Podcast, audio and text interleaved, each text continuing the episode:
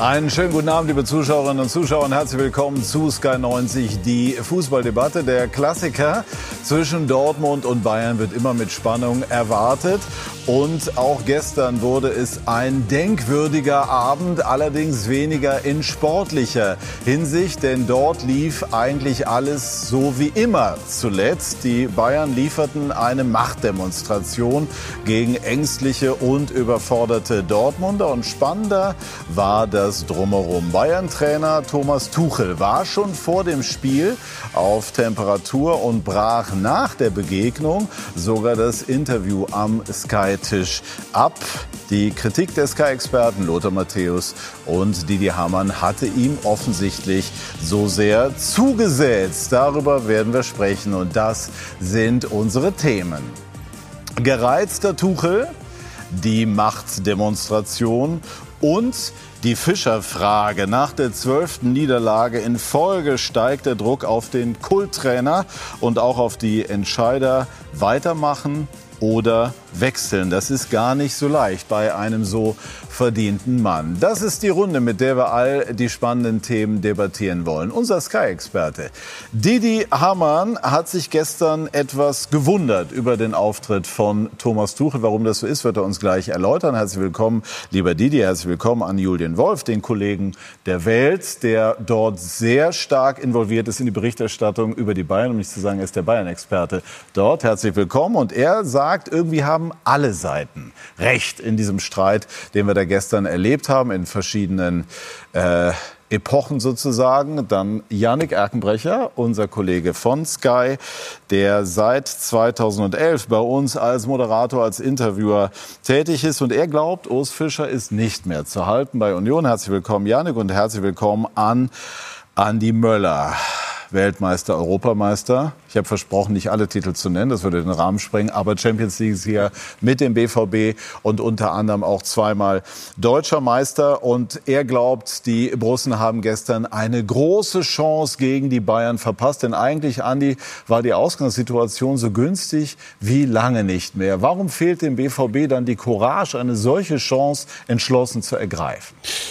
Ja, ich muss ehrlich zugeben, ich habe äh, wirklich auf ein großes Spiel gehofft und ähm, muss sagen, ich bin auch ein wenig enttäuscht. Ähm, natürlich habe ich äh, heute noch äh, viele Sympathien für den BVB.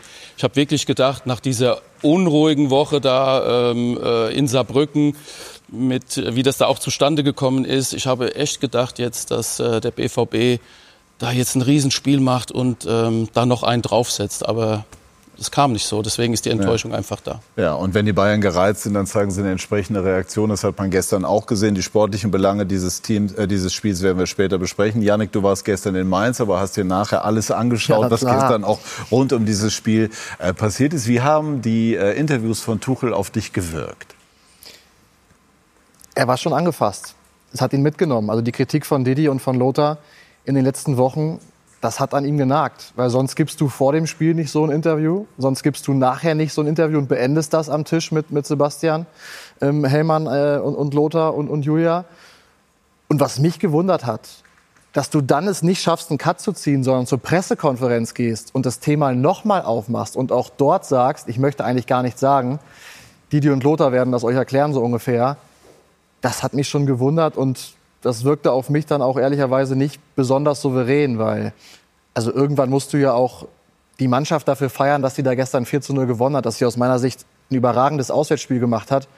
Und über das Thema spricht ja heute gar keiner mehr. Es spricht ja kaum noch jemand über die vier tollen Tore und die herausragende Leistung der Bayern. Wir, wir werden das machen, Janne, keine Sorge. Ja, aber, es ist ja aber zunächst dieses andere Thema. Wir hören uns das gleich und sehen uns das gleich in Ruhe auch an. Aber du hast gesagt, Julian, beide Seiten oder alle Seiten haben irgendwie recht. Warum? Ja, finde ich. Also ich finde, sowohl Didi als auch Lothar sind nie persönlich geworden. Sie haben fundierte sachliche Kritik vorgebracht, haben viele Aspekte angesprochen, die uns, glaube ich, allen in den vergangenen Wochen aufgefallen ist. Bayern hat nicht immer geglänzt. Ich war in Istanbul in der Champions League in diesem unfassbar lauten Stadion. Da kannst du zur Halbzeit 0-3 zurück liegen. Ja?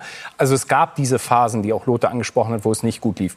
Und gleichzeitig sehe ich bei Tuchel, dass wenn er hört, es, gibt, es gäbe keine Entwicklung unter ihm, dass er sagt, hey, Champions League, drei Spiele, drei Siege. Bester Saisonstart seit Jahren. 38 Tore nach 10 Spielen, Rekord. 4 zu 0 in Dortmund. Er hat es jetzt vor dem Spiel schon Klar, geäußert. Ja. im Kern verstehe ich auch ihn, dass er sagt, die Wertschätzung meiner Arbeit die Entwicklung, die da ist, er hat sieben Punkte mehr als unter Nagelsmann zum vergleichbaren Zeitpunkt, die ist doch da. Was habt ihr? Ja, warum kritisiert ihr dann doch so hart?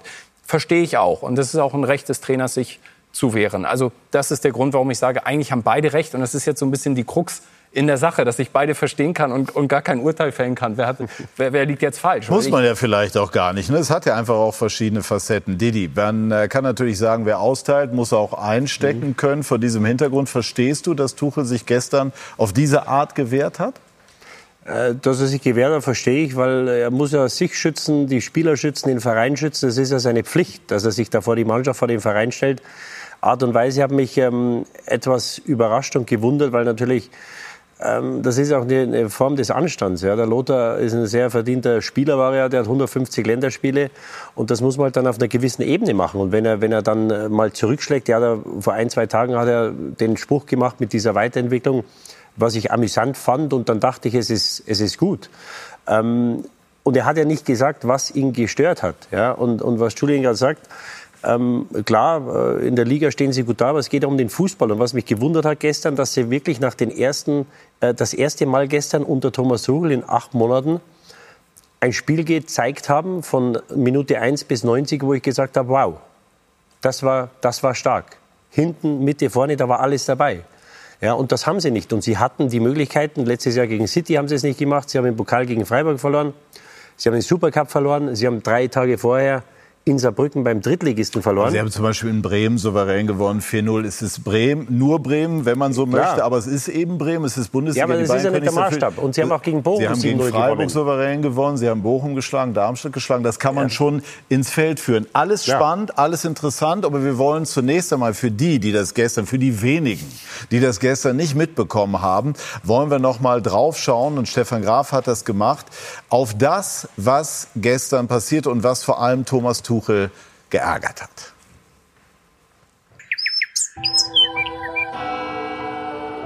Lothar Matthäus hat gesagt, er sehe, seit sie da sind, keine Weiterentwicklung. Äh, Didi Hammer hat gesagt, ähm, sie haben es nicht geschafft. Ich sehe bei den beiden auch keine Weiterentwicklung. kann, man, kann, man, kann, man, kann man vorspulen. Es ist die erste Bundesliga-Rückkehr für Thomas Tuchel nach Dortmund. Herzlich willkommen. Nach der Pleite im äh, Pokal ist der Druck relativ groß. Wie kraftvoll wird die Reaktion der Bayern ausfallen? Werden wir sehen, der Druck ist immer groß bei Bayern. Warum sind Sie denn so, so zwider, wie man in Bayern Weil ihr doch, ihr, ich möchte nicht stören, wenn die Experten über uns sprechen. Was meinen Sie? Nichts mehr, nicht so lange stören, wenn die Experten. Sie stören nicht, wir haben Sie sehr gerne am nächste, Mikrofon. Nächste, gerne nächste Frage. Ich, aber was hat Sie denn jetzt gestört? Nichts, alles gut der größtmögliche Rahmen zum größtmöglichen Spiel, was die Fußball-Bundesliga bereithält. Luther. Thomas? Hallo. Und er ist Warum ausgerechnet heute das beste Bayern-Spiel der Saison nach all den Vorzeichen? Pokal, knappes Personal. Trotz Zerwürfnis in der Mannschaft mit Trainer, meinen Sie, und äh, trotz keiner Weiterentwicklung, ja, war sehr überraschend alles.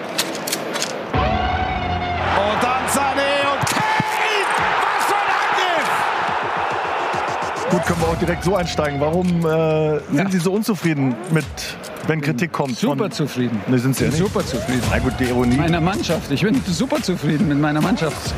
Top. Kane.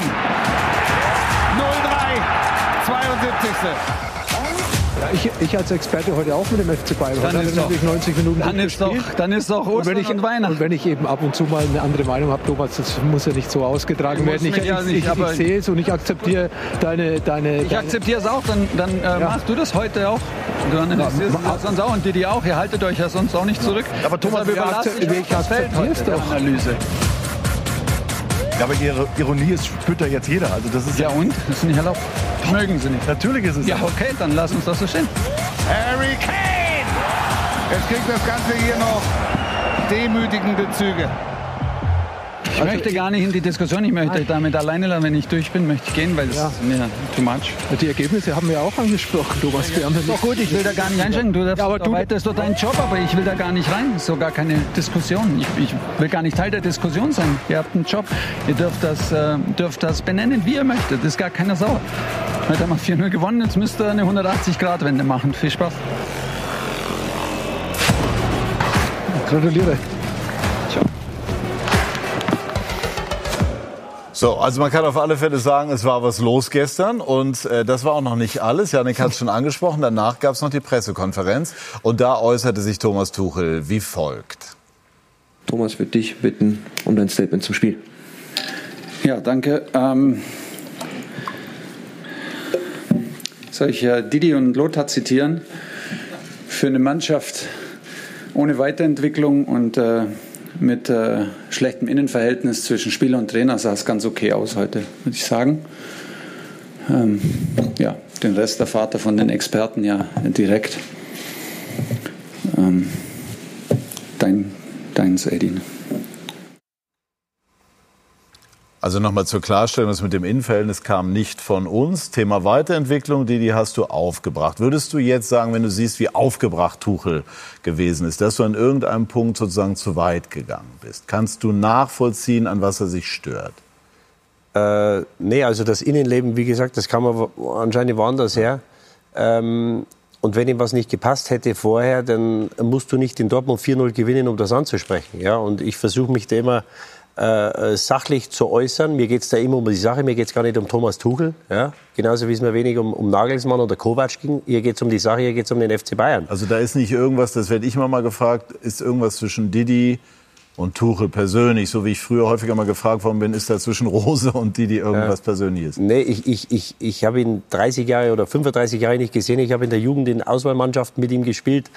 Äh, schätze ihn sehr, hat einen sehr guten Humor, äh, aber habe ihn äh, persönlich über 30 Jahre nicht getroffen. Deswegen, äh, da, da ist nichts. Und ähm, ich kann ja nur das bewerten, was ich sehe. Und, und wie es äh, Julian sagt, es war ja in den letzten Wochen natürlich, haben sie das eine oder andere Spiel souverän gewonnen und gegen Darmstadt in der zweiten Hälfte acht Tore gemacht. Dass sie in der Lage dazu sind, das wissen wir ja. Nur, man muss natürlich dann schauen, die K.O.-Spiele hatten sie dieses Jahr drei, das war der Supercup. Und das war gegen Saarbrücken. In Münster haben sie gewonnen, da haben sie zwei verloren.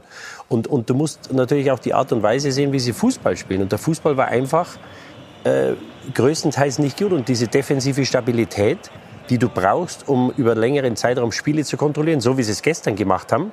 Das haben sie bis auf gestern gegen gute Gegner, muss ich sagen, haben sie es nicht geschafft, weil sie haben dieses Jahr gegen zwei gute Gegner oder sehr gute Gegner gespielt, Leipzig und Leverkusen. Und da waren sie bestenfalls auf Augenhöhe. Und gestern war das erste Mal, dass sie wirklich gezeigt haben, das ist eine Mannschaft, die vielleicht auch, wenn sie so auftreten, in der Champions League eine Rolle spielen kann, was man bisher noch nicht gesehen hat von ihnen. Aber kann man nicht auch argumentieren, dass die Bayern im Herbst jetzt nicht alles in Grund und Boden spielen müssen in jedem Spiel, sondern im Grunde genommen einfach erstmal nur die Position finden müssen? Das wäre ja das, was Tuchel vermutlich so sehen würde. Wir haben es ja eben auch gesagt, ich, ich, ich kann Thomas Tuchels Frust ein Stück weit nachempfinden, auch weil er ja wirklich bisher in der Liga schadlos gekommen ist. Saarbrücken, ich weiß nicht, wie groß wir das noch besprechen. Für mich war das ein vercoacht, wenn du am Ende Harry Kane nicht bringst und ausscheidest im DFB-Pokal, dann war das nicht gut. Ähm, ansonsten in der Champions League neun Punkte gemacht. Ich finde, das Spiel in Istanbul ist extrem schwer zu gewinnen. Du hast äh, mit Manchester United wirklich eine Gruppe, wo du jetzt auch nicht mit neun Punkten oben stehen musst. Du bist aber oben, deswegen, das ist wirklich, finde ich, herausragend. Das muss man, muss man auch äh, Thomas Tuchel lassen. Ich finde trotzdem, und ich kenne Thomas Tuchel ja auch schon lange, ich meine, er ist ja in Deutschland auch mit Mainz 05, mit Borussia Dortmund schon, schon lange irgendwie sind wir ja Wegbegleiter ähm, dieses Trainers. Und ich habe ihn noch nie so erlebt in dieser Art und Weise. Das heißt, es muss ihn ja berührt haben. Also er muss sich ja extrem ungerecht behandelt gefühlt haben in den letzten Wochen. Denn das wirkte auf mich ja fast vorbereitet. Dass du nach dem Spiel so in ein Interview gehst, das glaube ich kommt nicht von jetzt auf gleich sondern dieser Frust. Also ich hatte vor dem Spiel, ich war ja bei ihm, hatte ich nicht den Eindruck, dass er das jetzt von langer Hand vorbereitet hat, sondern es war irgendeine Äußerung, die am Tisch fiel, die etwas zum Ausbruch gebracht hat, was möglicherweise in ihm schon brodelte. Aber das Interview nachher würde ich schon sagen, dass das kann schon eher sein. Da, da wollte er, glaube ich, das gerade. Also ja. Da gehst du an den Tisch ja. und willst was loswerden, was vorbereitet ja. ist. Das, so. das, den Eindruck hatte ich auch, ja. So, und, und das, das, das ist ja irgendwas, was in ihm gewachsen sein muss. Obwohl er ja mal vor zwei Wochen gesagt hat, Didi sei gar nicht wichtig genug, um sich länger mit, äh, damit zu beschäftigen. Also so unwichtig scheint es nicht gewesen zu sein, um das jetzt auch mal einmal so einzusortieren. Doch, doch, doch, das beschäftigt ja. ihn schon. Ja. Ich glaube, die letzten Monate auch ähm, die Kritik der Experten, was ja beim FC Bayern ja eigentlich normal ist, mhm. dass man immer halt schaut, äh, der beste Klar. deutsche Club, so wie spielen die, wie ist die Art und Weise, wie sie Fußball spielen. Und da waren halt in den letzten Monaten halt auch schon ein paar Enttäuschungen dabei. Ausscheiden. Ähm, ja, verspielte Titel einfach, ne? Äh, Klar. Genau, verspielte Titel auch und das Board schon in ihm. Und ich hätte mir ein bisschen mehr, ich meine, er hat ja schon mal die Champions League gewonnen, er ist ein absoluter Fachmann, das wissen wir, er gehört zu den besten Trainern äh, in Deutschland da hätte ich mir schon ein bisschen mehr Souveränität gewünscht, ein bisschen mehr Lockerheit, dass er das ein bisschen abmoderiert. Im Moment ich sehe, hab, der Fokus ist nur Tuchel. Das ist gar nicht Bayern München oder die Mannschaft oder Sané oder einzelne Spieler. Ich höre im Moment nur Tuchel. Gewinnt die Mannschaft, okay, äh, jetzt haben wir da so Nebenkriegsschauplatz äh, mit den Interviews. Aber äh, wenn sie verlieren, hat sich Tuchel verzockt, ist es der Tuchel. Also da ist wohl irgendwie eine unglaubliche Reiberei, auch in der Öffentlichkeit. Was liefert Thomas Tuchel jetzt ab? Und dann sind wir bei dem Thema Weiterentwicklung. Wie entwickelt sich sowas? Auch eine Mannschaft. Im Moment ist der Fokus mir zu sehr auf dem Trainer, anstatt irgendwie bei der Mannschaft. Ich weiß, aber das, so, so ich das. Das hat der Trainer auch. ja gestern selbst verursacht. Er hat ja gar nicht uns über die Mannschaft berichten lassen. Weil ich meine, Harry Kane, der macht 15 Tore, bereitet 5 Tore. Wir sind an Spieltag 10, der hat 20 Scorerpunkte. Und kein Mensch redet eigentlich heute über dieses 4 zu 0, über drei Tore von Kane. Alle reden über Thomas Tuchel. Und das ist doch eigentlich schade für die Mannschaft, die gestern, wie die ja auch sagt, ihr bestes Saisonspiel gemacht hat. Ja, die Frage ist, ob sie es im Verein nicht sogar ganz gut finden. Also, dass sich mal jemand, so wie sie es, würden sie es bei Bayern vielleicht ausdrucken, dass sich mal jemand wehrt, sozusagen. Bei Bayern ist ja oft diese Wagenburg-Mentalität, wenn viel Kritik von außen kommt, gerade von Ex-Spielern vielleicht, dass man sagt, wir sind Bayern-Familie, wir wehren uns jetzt mal dagegen. Also ich glaube, bei den Bossen kam das gar nicht unbedingt schlecht an. Gestern sein dünnhäutiger, wie viele finden, ne, sein Auftritt. Und ich glaube, dass Andi recht hat, es ist über Monate, hat sich, glaube ich, muss man mal vorsichtig sein, ist so ein bisschen Hobbypsychologie jetzt von mir, aber über Monate hat sich was aufgestaut. Die Titel, die verspielt wurden, aber auch dieser enorme Stress, unter dem er steht, dieser enorme Druck, was zuletzt los war. Der Fall Masraoui zum Beispiel. Oder auch Reibereien im Club. Uli Hoeneß, der mit ihm überhaupt nicht auf einer Linie war, was die öffentlichen Äußerungen ausgeht, was den Kader betrifft. Man muss dazu wissen, Uli Hoeneß im Moment sehr oft an der Sebener Straße. Es gab dann so eine Art Aussprache, wo Hoeneß gesagt hat, schau dir meine Äußerung im Kontext an. Ja, wenn das nötig ist, dann weißt du ja schon, ja, dass, wenn jemand sagen muss, schaust du nochmal in Ruhe an, dass es da was Es gibt aber auch Leute im Club, die übrigens sagen, dass Tuchel sich gar nicht so oft negativ über den Kader geäußert hätte. Also das kann man jetzt sehen, wie man will, auf Kante genäht und so weiter. Aber ähm, es, es gibt wohlmeinende Tuchel oder zu Tuchel wohlmeinende Menschen, die, die sagen, so oft hat er das gar nicht wiederholt. Nö, so, so, oft hat er es vielleicht auch öffentlich gar nicht wiederholt, aber er hat es halt mal gesagt. Und dann wusstest du ja, was er will. Stichwort mhm. Holding Six, kann man inzwischen gar nicht mehr hören. Ja. Äh, weil so oft aber den Begriff hat er eben auch, ich glaube, tatsächlich einmal oder maximal zweimal benutzt. Der ist Na dann halt jetzt so in der aber Welt. Aber das reicht, das ja. reicht, wenn du zwei Spieler hast, die auch für unsere Nationalmannschaft sehr wichtig sind, Kimmich und Goretzka. Dann reicht das, wenn er das nur ein halbes Mal sagt. Mhm. Finde ich, weil du setzt damit natürlich was in die Welt. Ich finde es legitim. Ich glaube auch, dass dieser Kader eine Unwucht hat. Der ist 950 Millionen wert. Mhm. Aber der kann in der Offensive drei Top-Teams stellen und in der Defensive nicht mal eins. Mhm. Übrigens doppelt so viel wert wie Dortmund, ne? muss man mal sagen. Dortmund ist keine 500 Millionen wert. Das muss man auch immer sagen. So. Wenn wir über diesen großen Klassiker reden, die sind nicht auf Augenhöhe. Ne? Und Dortmund ist für mich im Moment auch nicht das zweitbeste deutsche Team. Das muss man auch ganz klar sagen. Das hat sich gestern ja gezeigt. Also ein, ein mutloser Auftritt von, von Dortmund. Ja. Ich war auch enttäuscht, du hast es gesagt. Ja. Das war zu wenig. Und aber das ist aber jetzt, die, diese Innenwirkung ist ein spannendes Thema. Es gibt ja durchaus Menschen, die sagen, huiuiui, also mit dem Auftritt gestern hat er ein dünnes Nervenkostüm gezeigt. Er hat äh, die Frage legitim werden lassen, was wäre eigentlich, wenn die Bayern wirklich mal in der Krise wären? Wie würde er dann wohl reagieren? Wie sieht man das denn im Club, der ja auch so homogen nicht unbedingt ist? Gut, letztendlich in der Spitze. In der, in der Spitze. Letz, letztendlich wird es sich daran entscheiden, wie die kommenden Wochen laufen. Mhm. Ja, wenn du weiter in der Champions League so marschierst und, und in der Bundesliga mit Leverkusen äh, oben bist, glaube ich, werden sie es so einschätzen, dass, es, dass sie sagen, hey, das war dein Recht, einmal zu explodieren, so nennen wir es jetzt mal, und da einen Punkt zu setzen.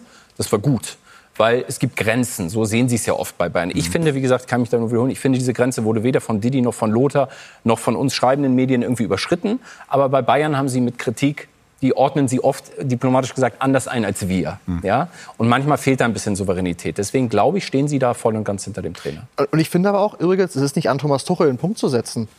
Also wir dürfen ja weiterhin unsere Meinung äußern. In dem Fall Didi und Lothar. Also ich finde, soll das jetzt beendet sein? Ja gut, das Also- hat er auch nicht eingefordert. Nein, aber weil wir gerade, weil Julian gerade sagte, wir setzen da jetzt irgendwann einen Punkt und jetzt ist ein Punkt gesetzt. Hm. Ich glaube, das ist einfach ein Prozess, der weitergeht und er muss sich einfach immer wieder daran messen lassen, wie performt seine Mannschaft, wie sind die Ergebnisse, wie sind die Resultate. Verlierst du den Supercup, fährst du wieder nicht nach Berlin, gewinnst du wieder keinen DFB-Pokal. Das sind ja auch Themen, die nicht erfunden sind, sondern das sind ja Themen, die einfach Fakt sind. Ne? Und über die berichten wir und an denen orientieren wir uns. Es wäre eher ein bisschen spannend zu wissen, was ist so in der Kabine beim, äh, bei der Mannschaft so. Ja, die Aussagen, die er auch getätigt hat in der Vergangenheit. Er, er hat sich da schon auch ein bisschen, äh, er hat auch Angriffsfläche geboten, ja, zum Beispiel gerade mit äh, der Forderung, mir fehlt auf der Sechserposition noch ein, ein richtig guter Mann. Äh, Was denkt dann ein Kimmich oder ein Goretzka in dem Moment, ja, wenn, wenn du praktisch äh, sagst, da ist noch eine vakante Position oder die harte Kritik, die harte Kritik nach, ähm, ich weiß es nicht, ich glaube, es war das Ausscheiden gegen Freiburg, wo er die Mannschaft richtig, äh, richtig rangenommen hat. Ich glaube, dass die Mannschaft irgendwie immer nach einem Spiel in der Kabine sagt, was lässt er denn heute los? Äh, wen nimmt er denn jetzt ins Visier? Er will sich, ich weiß, wie er denkt. Ich glaube schon, dass er sich vor die Mannschaft stellen will, mit aller Macht. Und auch jetzt hier gegen Didi oder gegen Lothar, mit aller Macht stelle ich mich hier dagegen. Ja, und das Spiel gestern, das hat ihm super in die Karten gespielt. Ich glaube schon, dass er gedacht hat, wenn ich das Ding heute hier gewinne, dann, äh, dann werde ich halt auch mal in den Interviews mal meine Position mal richtig noch mal äh, darstellen. Also Kann ich mir damit, aber damit es nicht falsch verstanden wird, also jetzt grundsätzlich, also auch, äh, ich finde, das gilt für alle äh, Journalistinnen und Journalisten und wir von Sky sehen das auch so. Selbstverständlich ist es das Recht des Trainers, sich zu wehren und auch bei kritischen Fragen entsprechend zu reagieren. Ich fand jetzt zum Beispiel das Interview äh, mit ihm im Vorlauf, äh, da hat es ein bisschen geknirscht. Das ist eigentlich ganz spannend, völlig in Ordnung. Man kann aber schon argumentieren, dass dann das, was er danach gemacht hat, dann ähm, einer drüber war, zumal ja eigentlich der Versuch unternommen wurde, am, am Tisch, auch von Sebastian, erstmal eine vernünftige Gesprächsbasis herzustellen. Und trotzdem, dein Papa war und ist Trainer. Die stehen unter einem Druck, den man sich vermutlich nicht immer vorstellen kann. Es gibt aber eben Trainer wie Hitzfeld, wie Heinkes, die unter diesen Bedingungen nicht solche Auftritte hingelegt haben. Kann man Das finden. ist dann auch Typsache. Ist eine Das Typsache und äh, es sind ja auf der anderen Seite, es ist ja erstmal hohes Entertainment. Also das muss man ja einfach auch mal sagen. Äh, ne? Ich meine, sein Coaching gestern, er hat ja klar. gelbe Karte bekommen, Ja. er muss zurückgehalten Ja. werden. Er stand enorm unter Strom. Da gibt da ich viele, ihm die auch sagen, es, er wirkt dann negativ. Findest du das auch? Also weil er oft äh, abwinkt und, und alles Mögliche. Also ich habe nur Kreisklasse gespielt, aber als Spieler, glaube ich, ist das eher was, wo du sagst, okay, der Trainer ist voll dabei. Ich glaube, das ist eher ein Funke, der noch mal überspringt. Also können die Spieler, die höher als Kreisklasse gespielt haben, besser sagen. Aber das, ich finde es eigentlich eher gut, wenn ein Trainer sehr aktiv ist. Ich finde das auch gut. Ähm, er ist ja auch Perfektionist. Er sieht die Sachen natürlich auch, ähm, meint er auch vielleicht, also es ist auch meistens so, er sieht sie auch anders oder auch besser, weil er natürlich, äh, ich sag mal, auch für sich selbst ähm, diesen Status auch äh, erwartet auch, ja. Und deswegen ist es für mich, Hast du das Gefühl, dass die Spieler für ihn bildlich gesprochen durchs Feuer gehen? Ja gut, das ist die Grundvoraussetzung, wenn du, wenn du später mal Erfolg haben, äh, haben willst, dass die Spieler für, auch für ihren Trainer, und der gehört ja, ich meine, es ist der Kapitän auf so einem Schiff, ja, der muss dieses Schiff in den, in den sicheren Hafen bringen, ich sag mal zu einer Meisterschaft, zu den Titeln. Ja, das ist die Grundvoraussetzung und das muss ihm gelingen. Und jetzt das Spiel gestern, ja, das zeigt ja eigentlich, ja, Moment mal, was wollt ihr eigentlich alle? Äh, die Mannschaft funktioniert. Wir gewinnen in Dortmund gegen unseren ärgsten Konkurrenten äh, mit. Gut, natürlich darf man jetzt nicht Leverkusen, Leipzig und äh, die anderen Aber Mannschaften die vergessen. Aber ich sage mal, über die letzten natürlich. Jahre oder Jahrzehnte, Bayern, Dortmund ist ja immer das, das große Thema. Und jeder schaut ja äh, nach, wann sind denn die Spiele Bayern, Dortmund, aufgrund der Vergangenheit, wie wir uns da auch gezofft haben oder, und gerieben haben. Ja, und da ist halt... Äh, äh, ist es halt nun mal so, da äh, ist das Spiel natürlich für ihn gestern optimal gelaufen. Didi. Ja, Kritik und Kritikfähigkeit gehört dazu, gerade bei Bayern München. Ja, und ähm, wir können ja jetzt nicht nur diese Saison sehen. Und natürlich haben sie Spiele äh, ordentlich gewonnen, aber dann war das Spiel in Kopenhagen, wo es sehr eng war. Da muss man erst mal gewinnen. In Istanbul musst du gewinnen. United, das war über 90 Minuten, haben sie dieses Jahr selten guten Fußball gespielt. Und auch in Bremen, das erste Spiel, da war auch eine Phase, wo sie dann ein, zwei Chancen haben, die, da waren sie hoch überlegen, wenn der Bremen ein Tor macht, dann kann das auch noch mal anders laufen. Und, und diese Souveränität, diese ähm, und auch diese Konzentration über 90 Minuten vorne und hinten, die haben sie gestern das erste Mal gezeigt in dieser Saison. Und wenn sie öfter so gespielt hätten, dann wäre das Thema gar nicht aufgekommen. Und wir können ja jetzt nicht nur über, über diese Saison sprechen, wir müssen ja, wenn wir, in, äh, wenn wir über Kritik sprechen, muss man das letzte Jahr mit reinnehmen. Ja, und er kam, da warst du in allen Wettbewerben dabei, da scheidest du gegen Freiburg aus, du scheidest gegen City sang- und klanglos aus. Ähm, und die Meisterschaft hätten sie fast auch noch verspielt. Ja, also es war dann den Dortmundern geschuldet oder den Mainzern, dass sie dann noch Meister geworden sind. Ja, und dann hast du dieses Jahr hast du zwei Wettbewerbe, wo du spielst und du gehst gegen Drittligisten raus und ähm, äh, äh, verlierst gegen äh, Leipzig zu Hause 3-0, wo sie nicht gut spielen, wo er nachher sagt, ich weiß nicht, was da los ist. Und dann spielen sie mal gut. Und, und ich habe mir dann gedacht, ja, sei doch froh, dass du mal so ein Spiel gehabt hast was, was, was, was will er denn? Ja, und deswegen habe ich das gestern überhaupt nicht verstanden, dass er, wir haben es gehört, dass die Mannschaft, dass er mal die Mannschaft lobt und sagt, ähm, wir haben heute das erste Mal das gezeigt und was man natürlich auch nicht vergessen darf, das war das beste Spiel mit Abstand, seit er da ist. Und das war ohne Kimmich. Und, und ich habe das oft gesagt, das, was er mit Kimmich gemacht hat, gemacht hat das äh, verstehe ich nicht. Und das hat der Junge, glaube ich, nicht verdient. Jetzt musst du natürlich nach gestern musst du sagen, ist es vielleicht ohne Kimmich eine bessere Mannschaft? Was ist deine Antwort? Äh, ich habe keine Antwort. Das werden wir in den nächsten Wochen sehen. Nur er hat in den acht Monaten, hat er, glaube ich, nicht einmal eine Mannschaft aufgestellt ohne Kimmich. Er hätte ja mit Leimer und Goretzka schon mal spielen können. Das hat er nicht gemacht. Ja? Und jetzt, das werden wir die nächsten Wochen sagen, ich glaube, das, das dem, ähm, äh, man würde dem Joshua Kimmich Unrecht tun, zu sagen, was ja viele sagen. Ich habe mit einigen Leuten gesprochen, viele Bayern-Fans, die sagen, es ist der Kimmich draußen, jetzt läuft es besser. Dann sage ich, wartet mal ab. Das ist natürlich sehr einfach nach so einem Spiel. Das Absolut. hätte man ja möglicherweise mit Kimmich genau. auch gewonnen. Aber es ist natürlich das und Thema Holding Six, ne, was wir eben einmal ja. kurz äh, tangiert haben. So, und, Konrad Leimer, da hast du natürlich immer, einen, der das mein, wirklich das so verkörpert und spielt. Dass wenn der Kimmich das nicht so interpretiert, wie er das will, dann soll er es dem Leimer sagen. Jetzt spielt der Goretzka jetzt die letzten 20 Minuten Innenverteidiger. Ja, wenn ein Goretzka Innenverteidiger spielen kann, dann muss er auch diese Sechs spielen können.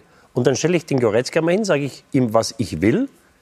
Und wenn er es macht, wunderbar. Und wenn er es nicht macht, dann spielt der Leimer. Und wenn es der nicht kann, dann kann ich schauen, ob ich im Winter einen hole. Und das war immer mein Punkt, dass du mit dem, was du hast, schauen musst, dass du das Bestmögliche rausholst. Und gestern die Tatsache, dass Kimmich nicht geschuldet, äh, gespielt hat, äh, da konnte er nichts dafür. Das war der Tatsache geschuldet, dass er letzte Woche nach vier Minuten vom Platz geflogen ist. Ja? Und was jetzt die, die nächsten Wochen bringen, ob das jetzt für Kimmich schwer wird oder schwer ist, wird mit Sicherheit nach dem gestrigen Spiel für Kimmich nicht einfacher.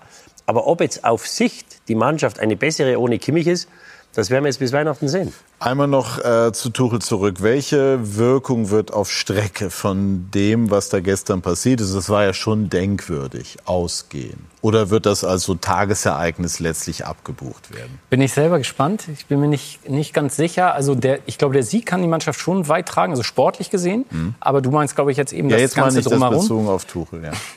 Da hat Andi natürlich völlig recht. Da wäre jetzt interessant, was, wie reagiert die Mannschaft? Sehen die Spieler das dass sie sagen, hey, der Trainer schützt uns, der setzt auch mal ein Signal sozusagen?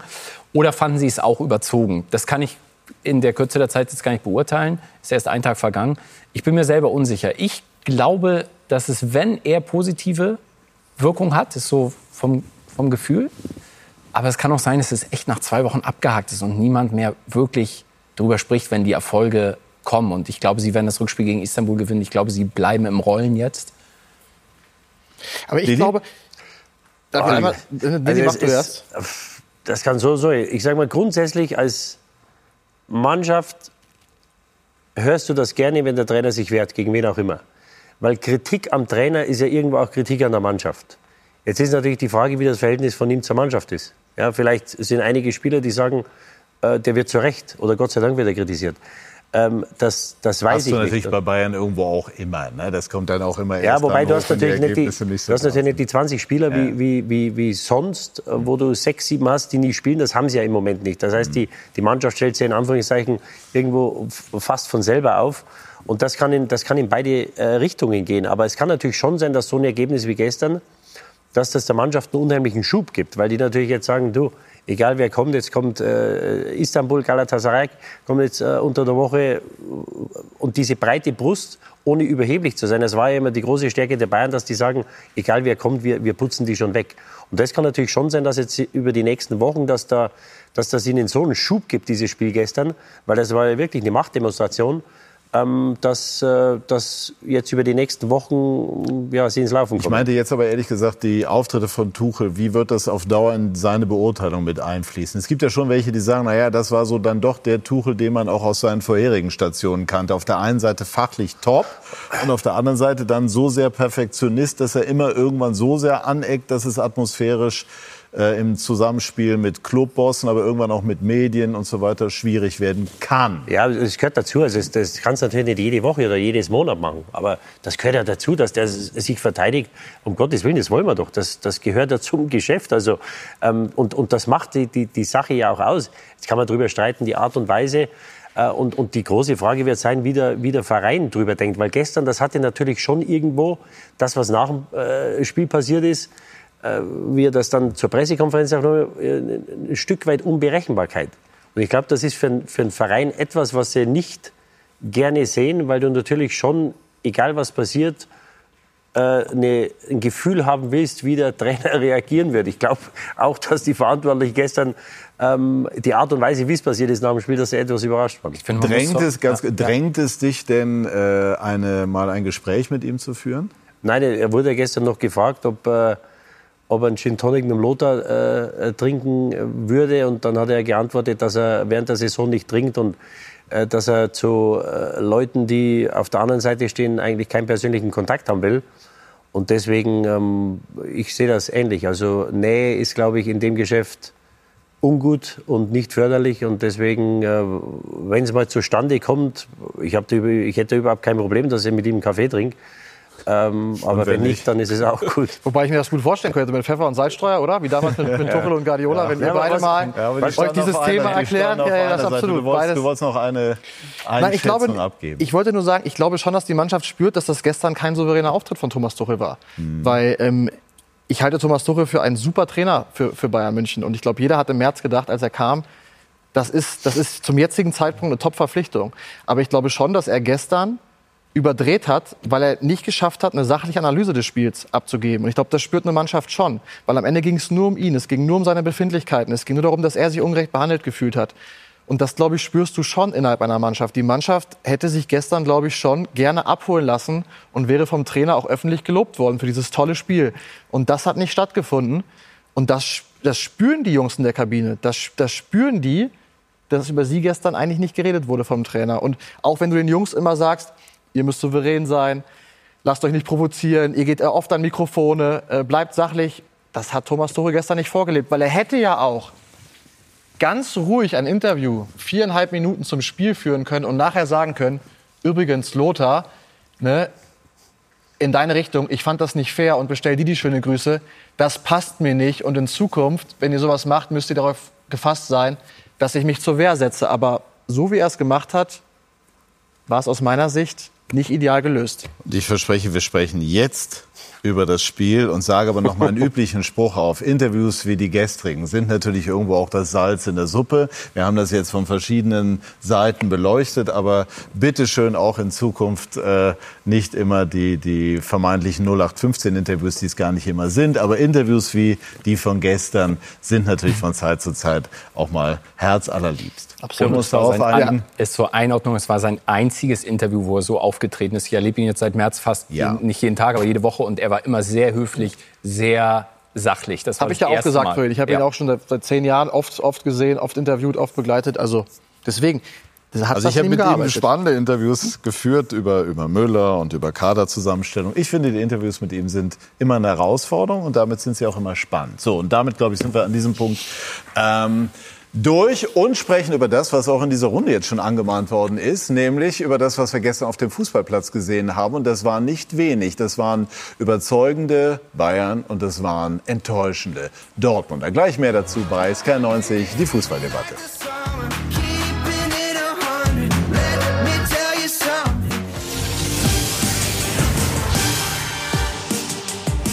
Wir sind zurück bei SK90, die Fußballdebatte und schauen jetzt nochmal auf das, was gestern auf dem Platz passierte. Die Ausgangsposition war im Grunde genommen die, wenn nicht jetzt Borussia Dortmund, wann denn dann? Aber es klappte Sven Schröter auch gestern nicht. Die Bayern gewinnen eindrucksvoll den Klassiker bei Borussia Dortmund. Vierte Minute. Ecke für die Münchner. Sané und Upamecano. Gerade wieder genesen, war lange nicht sicher, ob er spielen kann. Er konnte und machte das Führungstor für die Münchner. Weiter die Bayern. Goretzka, Sané, schneller als Hummels und in der Mitte Harry Kane. Im zehnten Bundesligaspiel sein 13. Tor. Die Bayern führten hochverdient zur Pause. Und auch in der zweiten Halbzeit die Münchner mit den besseren Chancen. 72. Minute, Kane erneut. Sein zweiter Treffer an diesem Tag, seit 14. in der Bundesliga und er legte noch einen drauf. In der Nachspielzeit, Kane, Hattrick, 15 Tore in 10 Spielen, neuer Rekord in der Bundesliga. Die Bayern überfahren Borussia Dortmund mit 4 zu 0. Was macht Harry Kane so unwiderstehlich?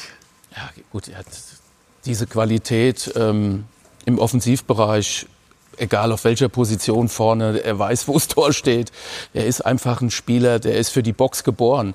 Also Aber nicht nur das, ist mir gestern noch mal aufgefallen. Er lebt extrem, ist ein bisschen anders als Lewandowski angelegt, von seinem enormen ja. Äh, Radius. Also, also ich spüre auch, er ist sehr anerkannt in der Mannschaft, aufgrund seiner fußballerischen Qualität natürlich. Ähm, er ist ein Unterschiedsspieler, er ist ein Führungsspieler. Also äh, ein guter Typ obendrein. Ich glaube, dass er sehr motivierend wirkt, auch auf seine Mitspieler. Ähm, und es hat natürlich auch seinen Preis gehabt. So ein Mann äh, kostet natürlich ein bisschen was, aber er hat es ja unter Beweis gestellt bei Tottenham über viele, viele Jahre. Ich meine, wenn du über so viele Jahre so viele Tore schießt, so viele Tore vorbereitest, der absolute Hero bist bei einem Spitzen, europäischen Spitzenklub, ja gut, dann, dann, dann weißt du, was du kaufst. Die aber ja. nie ganz oben waren. Bitte? Die nie ganz oben waren. Erst jetzt, wo er weg ist. Ja, also ja, die haben immer mitgespielt, aber es war ja nie, die haben ja nie 90 oder 100 Tore geschossen. Ja klar, die, die, Bayern haben sich gesagt, wir holen das Beste, was genau. in Europa ja. auf dem Markt ist oder was man vielleicht, also was man bekommen kann auf dieser Position. Mhm. Es hat halt auch was gebracht. Und ist das Hotelzimmer zu klein, weil immer die, die Bälle des Spiels mitnehmen muss? Und ja. die bringt er da gar nicht mehr unter. Das, das sind die Probleme, die dann Harry Kane Probleme. Hat, ne? Wir hatten ihn neulich mal ja. gefragt, findest du einen schönen, Ball, äh, schönen Platz für den Ball zu Hause? Er sagt, ach, erst mal zu Hause finden. Ja, ich wohne noch im Hotel. Aber du hast völlig recht, wo er zu finden ist, manchmal fast wie ein Sechser oder ein Achter. Er lässt sich extrem tief dann fallen. Und wenn du siehst, wie er abschließt, so die Details. Er, er, steht mit dem Körper so, dass ein Torwart keine Chance hat zu ahnen, in welche Ecke schießt er, sondern er steht quasi neutral und erst im letzten, also technisch auf allerhöchstem Niveau. Und ich finde auch, er ist jeden Cent dieser 100 Millionen. Uli Hoeneß hat gesagt, es sind nicht ganz 100 Millionen. Okay, knapp 100 Millionen, ähm, ja. das ist ja jeden Cent. Bei solchen Summen können wir schon mal aufrunden. Äh, man, wenn man Kane sieht, fragt man sich, wie die Bayern auf die Idee kommen konnten, mal ohne Mittelstürmer äh, eine Saison zu konzeptionieren. Zumal, was man ja von den Bayern auch hört, von der Sebener Straße, er ist einfach auch sehr sozial kompetent. Also er ist im Umgang mit den Menschen super, er guckt jedem in die Augen, er sagt Hallo, er ist offen, er hat Bock auf diese Stadt, er hat Bock auf diese Liga. Er tut fußballerisch dem FC Bayern extrem gut. Er macht 15 Tore in 10 Spielen. Aber ich glaube, er ist auch als Mensch, er ist eine echte Persönlichkeit. Er ist der Kapitän der englischen Nationalmannschaft.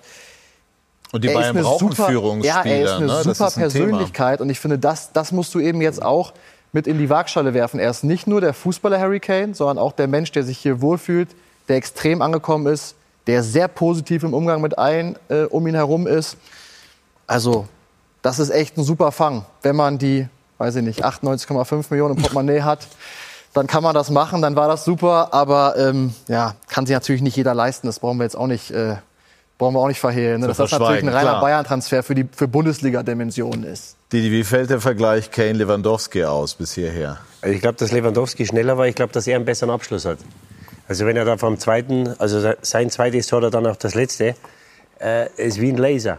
Ja, der, der haut die Dinge und er hat ja einige, oder ein, zwei hat er, glaube ich, letzte Woche, vorletzte Woche gegen Darmstadt verschossen, die dann zwei Zentimeter vorbeigehen. Das heißt, mit dem Innenspann, die er da am Körper rumzieht, ähm, da geht jeder 20 Zentimeter neben Pfosten rein. Und dann ist es natürlich 16, 18 Meter nach für einen Kobel unmöglich, die Bälle zu halten. Und er ist natürlich auch einer, der nicht nur vorne drin steht. Das hat mir Lewandowski auch mal vorgehalten, dass, er, dass man sagt, naja, der steht da vorne drin, wir füttern ihn und der hilft uns nicht. Also er macht alles, er bereitet vor, der lässt sich mal fallen, wenn er sieht, dass er zu wenig Bälle bekommt und versucht am Spiel teilzunehmen. Und ähm, er ist ein, äh, ja, ein absoluter Teamspieler. Ich kenne einige äh, Ex-Kollegen von mir, die ihn sehr gut kennen, die wöchentlich mit ihm Golf gespielt haben.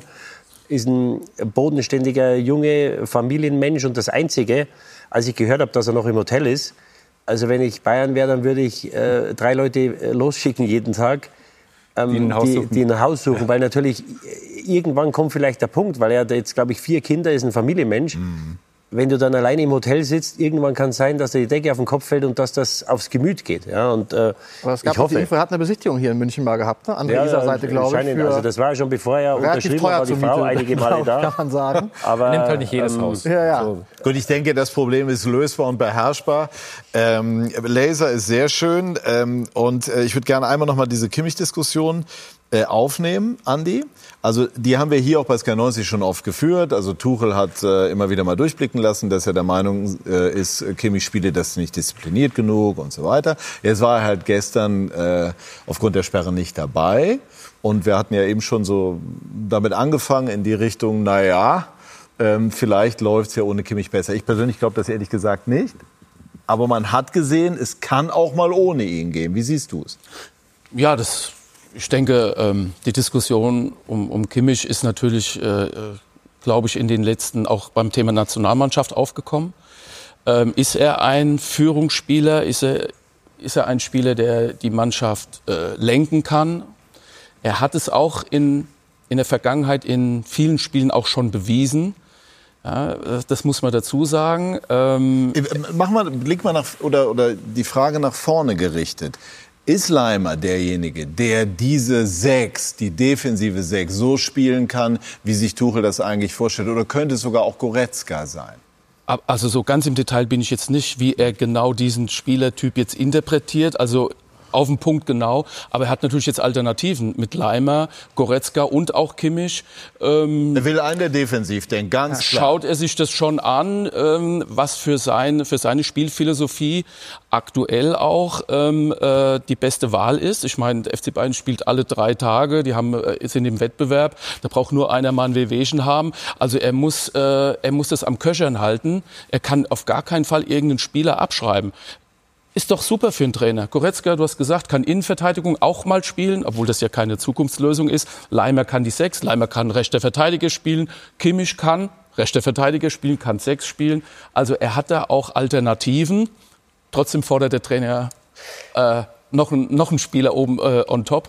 Aber es ist doch wunderbar. Leimer ist ja ein ganz anderer Typ als Kimmich. Und das wurde ja gestern deutlich. Ich meine, Kimmich hat viel mehr Ballaktionen, glaube ich, spielt viel mehr Chipbälle, Leimer ist geradliniger, läuft viel mehr Räume, glaube ich, auch zu, wo man gar nicht so genau hinguckt. Ne? Er ist ein, eigentlich, finde ich, ein super Staubsauger, ein super Balleroberer. Er ist unglaublich mannschaftsdienlich. Also er ist eigentlich ein ziemlich perfekter Sechser, finde ich. Er muss halt an Kimmich vorbei, weil ich glaube, Didi, Kimmich und Leimer zusammen ist auch nicht die Lösung. Ne? Du brauchst schon, du brauchst dann schon auch einen, der mehr noch Box-to-Box -Box ist von beiden. Ja, die sollten unterschiedlich sein. Und mit Goretzka haben sie Spieler gestern das erste Mal auch seit langem wieder gezeigt, was er für ein toller Spieler ist oder sein kann. Ja, aber wir bei, beim, beim 2-0, wie er da mit Tempo, das können ja wenige. Du, du brauchst da einen Spieler, und dann der, der Pass hat. wirklich auf den Zentimeter. Ja, also das war jetzt, da war jetzt die Lücke war groß genug und dass Sané Hummels an Hummels vorbeikommt, das hat er wahrscheinlich auch gewusst. Aber dass man einer über 20, 30 Meter den Ball das durchs doch mal so stehen. Ja, aber, äh, dass er den Ball über 20, 30 Meter durchs Mittelfeld treibt und, und, und, und er ist ja mit Ball genauso schnell oder vielleicht noch schneller wie ohne Ball und da kommt dann keiner mehr hinterher und dann, wenn du so einen Spieler hast, ja, das war ja Andys äh, Paradedisziplin, dem hast du einen Ball gegeben, wenn, wenn, wenn äh, Platz war dann hat er angetreten und dann entstehen neue Bilder. Weil das, das Letzte, was die Innenverteidiger wollen, ist, wenn sie mit, mit Tempo Richtung eigenes Tor laufen. Weil du weißt gar nicht, über, über welche Schulter du dich drehen sollst. Und das hat er gestern gemacht, das hat das zweite Tor vorbereitet. Und wenn du dann einen hast, der da sitzt, jetzt war natürlich gestern ein Spiel, wo du einen Staubsauger mehr brauchst als zu Hause gegen Darmstadt oder Heidenheim oder Köln. Ja, das heißt, da gibt es dann mit Sicherheit Spiele, wo Kimmich möglicherweise die bessere Lösung ist. Aber der Maßstab, das ist ja. ja wobei du jetzt also würdest du sagen, das Spiel gestern hat Kimmich unter Druck gesetzt? Ja, natürlich. Also wenn, wenn du das erste Mal nicht spielst und du hast die beste Saisonleistung seit acht Monaten und es ist gefühlt das erste Mal oder war das erste Mal, dass er nicht gespielt hat. Ähm, wie gesagt, ich glaube, man tut ihm Unrecht, weil natürlich gegen Dortmund, da brauchst du die Jungs nicht motivieren, die wissen, um was es geht, da wollen die selber zeigen, äh, wir halten die auf, auf, auf, auf Abstand, das machen wir schon. Ähm, deswegen wird man ihm Unrecht tun. Aber die Frage wird sein, wenn die jetzt fit sind, ähm, wie sagst du jetzt dem Leimer oder Goretzka, dass die jetzt am Mittwoch nicht spielen? Also ich glaube, dass es unheimlich schwer ist, dieses Mittelfeld-Duo jetzt auseinanderzureißen. Ja, habt ihr die recht, ist schwer, aber ich glaube trotzdem, dass Kimmich seinen Platz behalten wird. Das ist schon äh, eine Entscheidung. Wie interpretiert dann diese Rolle? Weil irgendwie geht es ja immer darum. Ne? Also Kimmich will auch viele Aktionen nach vorne, will das Spiel gestalten. Äh, Tuchel möchte, dass der Sechser, das ist ein durchaus berechtigtes Anliegen und eine, eine, vernünftige Überlegung, denke ich, dass der Sechser erstmal zusieht, dass er eben Bälle erobert, dass er Räume schließt und so weiter. Ja, Tuchel hat es ja nochmal betont und ich finde, das stimmt auch. Kimmich spielt ja jetzt nicht irgendwie Vogelwild, sondern ja. der spielt ja auch Chipbälle, die wichtig sind. Klar. Der spielt gute Pässe. Ich finde, das wird, kommt manchmal ein bisschen zu kurz. Also sein mhm. Standing in der Mannschaft, für diese Mannschaft, sein Stellenwert, der ist schon groß und der ist schon da. Deswegen glaube ich, wird auf Sicht einer wieder weichen müssen und Kimmich seinen Platz behalten. Und ich glaube auch, dass die Bayern im Winter schon noch mal äh, einen Spieler verpflichten werden. Aber, aber die Chipbälle, das ist eine sehr Aufgabe, Julian. Also den, den Spieler, den Tuchel will, der braucht keine Chipbälle spielen. Ja, das ist nicht seine Aufgabe. Wenn er das macht, das ist ein Bonus. Das ist die, die Kirsche obendrauf. Der will jemanden, der die Räume zumacht. Und ich, ich habe vor Wochen gesagt, ich hoffe, dass den Kimmich mal einer an der Hand nimmt und ihm sagt, dass er jetzt bis Weihnachten Zeit hat, diese Rolle sein eigen zu machen. Und das kann man ihm jetzt vorhalten, das hat er nicht gemacht. Und der Leimer hat vielleicht gestern die Chance gesehen, er hat gesagt, du, wenn ich heute gut spiele und alles zulaufe für den Goretzka und dem Goretzka den Rücken frei halten, natürlich muss der ab und zu mal mitmachen, das ist meine Aufgabe. Und wenn der Leimer das jetzt so interpretiert, wie es dem Kimmich hätte einer sagen sollen, vielleicht haben sie ihm gesagt, ich weiß es nicht, äh, dann kann man dem Kimmich äh, auch das vorhalten, dass er das einfach nicht gespielt hat, weil für mich ist Disziplin eine Einstellungssache. Und ein Leimer ist ja auch einer, der in Leipzig immer überall rumgelaufen ist, aber das ist auch ein gescheiter Junge, so wie der Kimmich. Und da musst du halt sehen, was verlangt der Trainer, was muss ich in der Position machen, um das Beste für die Mannschaft zu mhm. machen. Ja, und, und die Stabilität, die sie gestern hatten, die hatten sie, Fakt, die hatten sie acht Monate nicht. Gestern hatten sie sie. Aber deswegen finde ich das ja so spannend. Du sagst ja anfangs Defensivprobleme. Du siehst bei Wochen keine richtige Stabilität. Die hatten sie gestern. Für mich, ja. weil du mit einem defensiven Dreieck, zwei Innenverteidiger und einen Sechser, kannst du ganz viele Angriffe aufhalten. Wenn die Sechserposition nicht besetzt ist und du rollst auf eine Viererkette zu, wo kein Sechser davor ist, bist du extrem anfällig. Und weil Kimmich eben auf vielen Positionen spielt und du eben nicht diesen defensiven Block hast, den du mit Leimer hast, der dann eine Art Wellenbrecher ist, finde ich, dass er eine totale Berechtigung hat, über dieses Dortmund-Spiel hinaus, daraus wirklich dieses defensive Dreieck zu bilden. Weil ich glaube, das schafft bei Bayern extrem Kompaktheit. Absolut. Zwei Innenverteidiger plus Leimer bin ich im Moment der Meinung, ist die bessere Lösung. Eine Frage ist natürlich, inwieweit die Dortmunder mit ihrem schwachen Auftritt auch dazu beigetragen haben, dass die Bayern kaum unter Druck geraten sind. Wir hören mal weitere Stimmen oder überhaupt Stimmen zum Spiel gestern. Warum rutscht Ihrem Team gegen die Bayern gefühlt das Herz in die Hose? Ja, ich weiß nicht, ob das jetzt eine Kopfsache war heute. Ähm, der Spielverlauf war einfach sehr, sehr schwierig für uns und äh, wir haben 17 Spiele davor, waren wir ungeschlagen. Wir haben äh, in Newcastle gewonnen. Wir haben, äh, glaube ich, in den letzten Wochen einen richtig guten Verlauf gehabt. Deswegen dachte man ja, dass es heute besser gehen würde. Wir das heute jetzt auch nicht kaputt reden, dass jetzt wieder alles in Schutter Asche ist. Das ist es sicherlich nicht. Aber heute waren wir von Anfang an nicht auf Augenhöhe und durch den Spielverlauf am Ende hatten wir niemals Zugriff in dieses Spiel. Die Sache ist die, dass wir extrem enttäuscht sind, äh, weil wir uns natürlich ganz viel vorgenommen haben vor dem Spiel und ganz viele Dinge verhindern wollten, dass es uns nicht gelungen in der Startphase. Dann liegst du mit der ersten Standardsituation, liegst du 0-1 hinten ähm, und dann, dann merkt man halt einfach, wenn sie die Wucht entwickeln. Und sie waren einfach in allen Bereichen heute überlegen. Wie kamen sie aus der Kabine? Man hatte nämlich den Eindruck...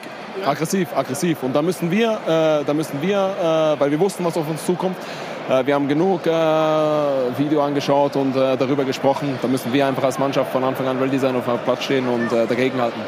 Ja, ich glaube, dass der Klassiker für sich steht und äh, dass egal was vorher passiert ist, ähm, glaube ich, dass immer ein Duell ist, äh, worauf sich jeder Fußballfan, worauf sich jeder Fußballer auch freut.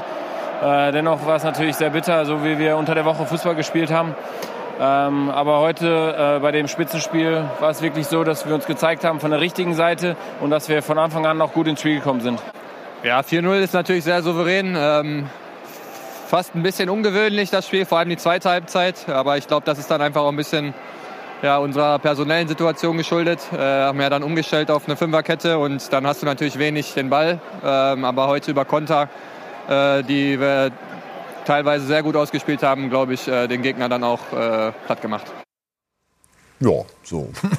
Man merkte dem Ex-Schalker auch noch an, dass ihm das auch noch so einen kleinen zusätzlichen Bonus äh, gegeben hat. Bekommt es der BVB an, die mit der Angst zu tun, wenn die Bayern da in ihren rot-weißen Trikots auflaufen? Naja gut, Angst ist ein schlechter Ratgeber. Ich habe den BVB gesehen vor drei Wochen, glaube ich, zu Hause gegen AC Mailand. Muss ich sagen, das war eine sehr ansprechende Leistung. Sie waren griffig, ja, und gerade auch eine Mannschaft wie AC Mailand ist ja schon eine sehr gute Mannschaft. Auch in auch. Newcastle auch sehr auch Newcastle, gespielt, ja. Ja, aber ähm, gestern, wo alle mehr erwartet hätten, dass sie einfach ja diesen Bock mal umstoßen, äh, ähm, sind sie dann wieder hinten runtergefallen. Ähm, der BVB hat eine gute Mannschaft. Alles, alles okay. Aber ich sag mal, so für den ganz großen Wurf, wo wir alle immer hoffen auch, ja, können wir bei, gegen den FC Bayern mal so richtig mal auch, auch äh, dagegenhalten. Fehlt, fehlt mir irgendwas. Da fehlt mir irgendwie in gewissen Situationen, gerade bei solchen Spielen, fehlt mir irgendwie so diese Qualität. Die, die, ja, diese, diese Spirit, diese, diese Galligkeit und sagen auch Qualität. Jetzt, ähm, also nehmen wir mal jemanden wie Özcan, wirklich ein wackerer Kämpfer auf der Sechs. Aber ist der gestern einfach an Grenzen gestoßen? Ich, weiß ich nicht, an Grenzen. Es ist ein, ein, ein sehr äh, disziplinierter Spieler, es ist ein, ein, guter Sechser, top in der Bundesliga, hat auch bewiesen, dass er auch Champions League spielen kann. Ähm, ähm ich glaube nicht, dass man das jetzt an einem Spieler festmachen kann. Ich glaube, dass man immer auch das äh, äh im Zusammenspiel mit der, mit der Mannschaftsleistung sehen kann. Ähm, ein Tick, ein Tick Qualität, aber ich will jetzt nicht sagen, auf welcher Position, aber ein Tick Qualität, ich sag mal, um, äh, zu sagen, vielleicht der ein oder andere Unterschiedsspieler ähm, in, einem, in einem Mannschaftsteil würde dieser, würde dieser Mannschaft äh, gut tun. In Zukunft. Ja, ich finde auch. Also nehmen wir einfach mal Upamecano, ja, der das Tor macht. Sensationell, dass der nach, nach so einer Verletzung, der sollte eigentlich höchstens im Kader sein, sagt die Tore, wenn es normal läuft. Dann muss der notgedrungen, macht gleich dieses Tor. Mit welchem Willen, mit welcher Qualität. Und umgekehrt aber auch, wie schläfrig der BVB. Wie wir sagen das, das hier nochmal das Ganze verteidigt. Das meine ich, weil ich finde, es ist mehr als ein Stück Qualität, es ist ein ganz, ganz schönes Stück Qualität, was Bayern von Dortmund unterscheidet. Also Upamecano 25, Schlotterbeck 23, ungefähr und, und dasselbe Schlotterbeck Alter. läuft da irgendwie daneben und, und greift nicht ein. Upamecano ist nicht perfekt, der macht auch noch Fehler, aber der ist weiter, der ist deutlich weiter, finde ich. Und da kannst du mehrere Positionen jetzt durchgehen, wo Dortmund einfach nicht die Klasse hat. Und das ist auch Trotzdem, verständlich, Julian, wenn du, du darfst da, ich finde alles gut, ja. aber 0-4 und so, das ist finde ich dann mehr als der Qualitätsunterschied auf dem Papier. Ja, aber, aber, die, das, aber da geht's mir. das Mentale in so einem Spiel, nach so einem frühen Rückschlag, das hat auch mit Qualität zu tun. Wie gehe ich damit um? Ich meine nicht nur die technische Qualität, die, die Qualität im Tempo der Spieler, sondern auch Stressfähigkeit, wie gehe ich damit um? Aber das hatten Sie ja 80.000 im Rücken, du hattest das gesagt. Du kannst das Spiel doch noch drehen. Du hast 88 Minuten noch, oder wann fiel das? Ja, 88 ja. Minuten vor. Aber ich finde, der BVB kriegt ja, das muss man ja sagen, in diesen Spielen auch seine, seine Unterschiedsspieler, die es sein sollen, gar nicht in Position. Ich meine, wenn wir vorhin über Harry Kane gesprochen haben, der macht gestern drei Tore, der hat 15 Saisontore. Füllkrug hat zwei. Reus hat drei, Brandt hat vier. Das sind die besten Offensiven mhm. bei Dortmund am zehnten Spieltag. Mhm. So, es fehlt dann auch dieses klare Positionsspiel. Das haben wir auch gegen Mannschaften wie Heidenheim gesehen, zu Hause 2-2 beim BVB. Spiele, wo du wirklich sagst, ich finde, der BVB lebt ganz oft von individueller Qualität von einem Brand, der plötzlich aufdreht, dribbelt. Ja, aber das machen die Bayern auch, Janik. Das ja, machen aber die Bayern ich, auch. Ja, aber ich finde trotzdem, sie kriegen Harry Kane ja trotzdem pro Spiel vier bis fünf Mal in super Abschlussposition. Ja, aber wenn du nach Ich meine, wenn, wenn du Füllkrug kriegst du eigentlich gar nicht in Abschlussposition bisher in acht Spielen zwei Tore. Ja, aber wenn du nach so. zehn Minuten 2-0 hin bist, dann ist das eine Mentalitätssache. Die waren in München letztes Jahr hat der Kobel über den Ball getreten, der darf einmal einen Fehler machen. Das hat er jetzt drei Jahre nicht gemacht. Da waren sie nach 20 Minuten 3-0 hinten. Aber du hast ja von den ja? letzten zehn Spielen gegen die Bayern einen Punkt geholt, ne? Ja, der Liga. Du hast, du hast neunmal verloren. Also es spricht alles für dich. Die Form, Du gewinnst in Newcastle, die haben gestern eine riesen, Andi eine riesen Chance verpasst. Weil da musst du rausgehen, da musst du heiß sein wie Frittenfett. Sag, die, die können hier gewinnen. Wenn du mir gesagt hast gestern, ich gewinne 4-0, hätte ich gesagt... Der Spruch hier nochmal fair. Äh, hätte, hätte gesagt, Patrick, da kannst du, da lade ich Ja. dich eine Woche zum Essen ein. Ich hätte es nie für möglich gehalten. Nein, aber, und da musst du rausgehen und, und das ist auch eine Sache des Trainers, der muss die so heiß machen, dass die sagen, so, wir fressen die auf. Und wenn sie gewinnen, du kannst dann verlieren gegen die Bayern, aber nicht so. Und die Bayern haben dieses Jahr, äh, über die Spiele haben sie nie über 90 Minuten gu- gut gespielt. Die hatten mal 30 Minuten, mal eine Halbzeit, Darmstadt zweite Halbzeit, es war 10 gegen 9. Du musst dir mal vorstellen, die haben in acht Monaten das einfachste Spiel für die Bayern war gestern. Ja? Gegen eine desolate Mannschaft, aber du kannst natürlich nur schlagen, was vor dir steht. Ja? Und da müssen sich die Dortmunder mal Gedanken machen, wie das sein kann, dass sie den Bayern den Gefallen tun, dass sie vielleicht ihre, ihre Saison jetzt ins, ins Laufen bringen. Ja, und du kannst da verlieren. Nur gestern, das war ja ein Klassenunterschied, gerade die erste Hälfte. Dann, dann spielst du schlecht, du bist 2-0 hin, hast Glück, dass es nur 2-0 steht. Dann haben sie drei Chancen in die ersten eineinhalb Minuten, zweite Halbzeit. Und wenn sie das dritte schießen, dann kriegen sie sechs. Und was für mich der, der, der eklatanteste oder der größte Unterschied ist, dass einfach, äh, die sind einfach schneller. Du hast bei Bayern hast du drei Stürmer, kein ausgenommen, Musiala, Sané, Coman, die sind schnell wie der Wind. Und die Verteidiger der Dortmunder sind es nicht. Auf der anderen Seite hast du vier Verteidiger der Bayern, die sind schnell und du hast Malen, du hast einen schnellen Spieler. Ja, wie sollen die die Adeyemi irgendwann... hätte schon auch Tempo, der aber kam spielt- aber erst später Ja, aber der spielt nicht, ne? da musst du ihn spielen lassen. Das heißt, wie willst du denn, wenn du hinten drin stehst, wenn du 50, 60 Meter zum gegnerischen Tor hast, wie willst du denn gegen die Bayern ein Tor schießen, wenn alle Verteidiger schneller sind wie deine Stürmer? Und da haben sie einfach ein Tempoproblem, das haben sie vorne, das haben sie hinten. Und um das aufzufangen, musst du schauen, dass du vielleicht über die körperliche Präsenz, über, die, über das Physische kommst. Ja, und dann sitzt der Matcher auf der Bank. Das verstehe ich nicht. Das, das war in den letzten Wochen war das der Spieler, der auch in Newcastle den Unterschied gemacht hat. Ja? War halt angeschlagen, ne? Also jetzt äh, in der, in der Genese vorher sozusagen. Die, die hat ja mit einem recht, also auch mit dem Tempo. Und Dortmund hat sich ja sehr gefeiert vor dem Spiel, dass sie jetzt erwachseneren Fußball spielen. Viele 1 zu 0 Siege und so weiter. Und ich finde auch, das steht jetzt wirklich auf dem Prüfstand. Hat man das ein bisschen schön geredet, sage ich mal, jetzt ein bisschen härter formuliert? Hat man sich besser gesehen, als man eigentlich ist? Oder war es jetzt ein Ausreißer gegen Bayern durch ein sehr frühes Gegentor oder zwei sehr frühe Gegentore? Bin ich, bin ich wirklich gespannt, weil d- das zeigt sich jetzt, ja.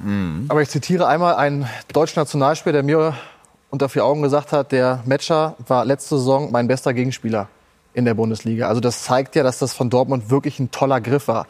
Klar, 30 Millionen viel Geld, aber es ist ein richtig guter Box-to-Box-Spieler. Der ist technisch stark, der hat Tempo, der kann dribbeln, der kann Tore machen, der ist zweikampfstark. Hat mich ehrlicherweise auch gewundert, dass er gestern spät kam. Ich glaube, er hätte Dortmund gut getan und ich wäre auch der Meinung, ich hätte auch mit Benzibaini, weil wir das Newcastle-Spiel angesprochen haben, ich hätte auch mit Benzibaini gedacht, diese Newcastle-Mannschaft, da 1 zu 0 zu gewinnen, in der Lage in der Champions League, das wäre für mich so eine Art Blaupause gewesen, dass ich das versuche zu übertragen auf das Bayern-Spiel. Also ich fand auch gestern mit Riasson und, und Wolf, war ich überrascht persönlich, dass, dass, dass Terzic das so angegangen ist. Vom Personellen her. Ja, ähm, der Didi hat's richtig gesagt. Normalerweise Heimspiel 80.000. Da gibt der Gegner nicht den Ton an, sondern da gibt nur eine Mannschaft den Ton an. Also was denke ich in, Wie in seid ihr unseren denn gegen die Bayern erfolgreichen rausgegangen? Also wir haben jederzeit das Heft des Handels in diesem Spiel, in diesem Spitzenspiel in der Hand. Wir machen das Spiel schnell, wir machen es langsam, wir entscheiden, was in diesem Stadion passiert. Gestern hat in der ersten Halbzeit äh, äh, gezeigt, äh, wer äh, Herr im Haus ist, der Gegner. Und da siehst du schon, das kann nicht sein. Auch wenn der Gegner Bayern München heißt. Und dann brauchst du halt, ich sag mal, Spielerpersönlichkeiten. Ich weiß nicht, wie die taktische Marschroute war. Du musst dem Gegner auch ein bisschen wehtun, du musst mal provozieren. Also es geht jetzt nicht um Schwalben oder irgendwas, aber du musst trotzdem alles rausholen. Haben Sie in so einem Spiel. tun? Nein, Patrick, du musst in so einem Spiel alles rausholen, weil Ja. das sind einfach mal die Highlight-Spiele. Wenn Bayern München Ja, nach Dortmund ja. kommt, müssen die wissen und müssen spüren, sorry, hier gibt es heute nichts zu holen. Also Wenn du Ende ja jetzt 2-2 auch nicht, zwingend, Andi, jetzt, du galtst ja jetzt auch nicht als der Spieler, der jetzt rausgegangen ist und jeden erstmal umgetreten hat oder Nein, es geht nicht ums über andere Treten. Dinge Es geht gekommen. um- und nein, aber das will ich verstehen. Also auch du bist damals rausgegangen, hast gesagt, so wie ich spiele, versuche ich aber auch zu zeigen, dass ich dieses Spiel unbedingt gewinnen will. Das muss ja nicht in Gestalt von körperlicher Aggressivität erfolgen. Jeder Zwingend. muss das zeigen, mit Körpersprache, mit Dominanz, in jeder Situation zu zeigen, Brust raus, wir sind hier der BVB. Das, ist, das, ist, das kann ein Einwurf, ein Freistoß, ganz egal, Eckball. Man hat es gesehen gleich am Anfang.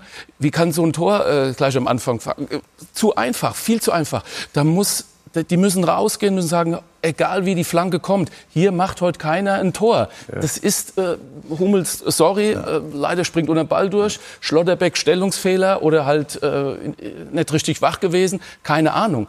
Ähm, okay. Aber darf man vor Was halt Upamecano- später übrigens 1-0 aufgefallen ist, Kane hat natürlich durch seine Wege auch immer wieder mal ein, zwei Verteidiger rausgezogen und dadurch sind Räume entstanden und der BVB hatte darauf keine taktische Antwort. Das war auch ein Thema. Ne? Absolut. Deswegen Oder die Rolle von Thema. Kane, die Rolle von Kane maßgeblich, ohne Frage. Aber darauf auch zu reagieren, wäre dann die Aufgabe gewesen des BVB entsprechend. Ja, aber wenn es 2-0 hin bist, nach 10 Minuten ist es natürlich schwer, weil du musst ja dann nach 20 Minuten schon vielleicht ein gewisses Risiko gehen, weil du sagst, boah, äh, wir sollten bestmöglich eins schießen vor der Halbzeit. Und, und da ist das Spiel ist schon kaputt, bevor es losgeht. Und, und wie es Andi sagt, du musst da rausgehen und du kannst ja nach drei Minuten eine Standardsituation bekommen, dann bist du 1-0 hinten, dann kriegst du einen Konter, dann steht es 2-0. Du musst da rausgehen und musst denen wehtun wollen. Und du, die anderen müssen wissen nach fünf Minuten, puh, da ist eine Truppe hier. Wenn wir hier gewinnen wollen, dann tut's weh. Und dann kommen wahrscheinlich zwei mit dem Turban in die Kabine nach dem Spiel, äh, weil sie im, im, im Kopfballduell immer da sind. Und, und, und das wird nicht einfach. Und, und du kannst da verlieren gegen die Bayern. Aber nach all der Vorgeschichte, Saarbrücken, ähm, Galatasaray, wo sie Darmstadt, wo Darmstadt mehr Pässe hat als, als die Bayern in der ersten Hälfte. Du gewinnst in Newcastle, die schlagen übrigens Arsenal gestern Abend. Ja, s- Wie gemalt eigentlich. das war alles, das war alles angerichtet. Ja. Und wir reden vom Klassiker. Äh, neun der letzten zehn gewonnen. Also, wenn das nochmal passiert, vielleicht sollten wir uns einen anderen Klassiker irgendwann suchen. Vor allem, weil du ja eingangs sagtest, Patrick, ich war ja gestern richtigerweise in Mainz. Also Mainz hat es ja genauso gemacht. Die haben ja 70 Minuten gar kein Fußball spielen wollen, aber die haben gegen Leipzig, die waren klar unterlegen. Die haben sich in jeden Zweikampf reingeworfen. Die haben sich dafür abgefeiert, dass sie gegrätscht haben, gekämpft haben, Bälle weggekloppt haben. Also du kannst ja schon am Anfang ein Zeichen setzen und dich erstmal versuchen zu wehren. Du darfst nach 10 Minuten niemals zu Hause 0-2 hinten liegen. Und deswegen die Frage, darf man als Schlotterbeck vor einer Ecke mit Upamecano irgendwie scherzen vom 0-1? Darf man da mal kurz lächeln? Oder, oder ich weiß nicht, ihr seid Ex-Profis, also Wenn er das Tor nicht gemacht hätte oder wenn er anders verteidigt hätte, keiner drüber gesprochen. Was du sagst, Leo wieder oben sitzt, ist sein Lieblingsspruch, die Engländer sagt, du musst dir das Recht erarbeiten, Fußball zu spielen. Und bei die, die Dortmunder kommen immer wieder in Situationen, wo sie denken, dass sie besser sind, wie sie sind.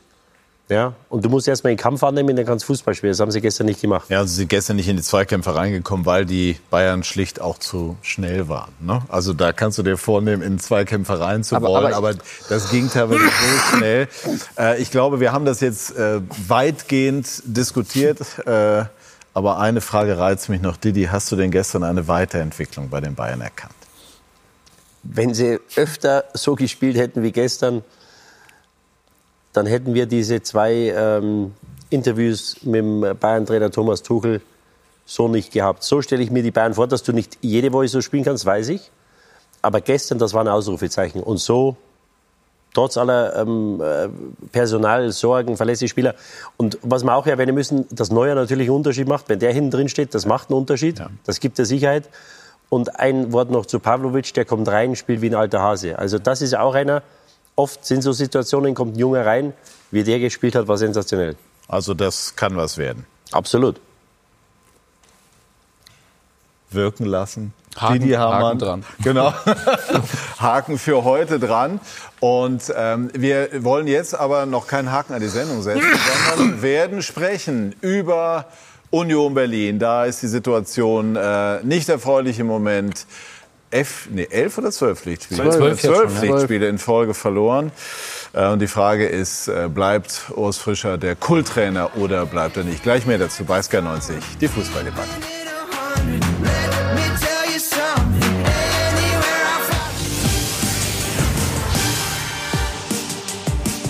Wir sind zurück bei SK90, die Fußballdebatte, haben eben über den Klassiker gesprochen, Dortmund, Bayern, aber Tabellenführer ist Bayer Leverkusen. Die haben gestern, Toni Tomic, ihre Siegesserie bei Hoffenheim in Sinsheim fortgesetzt.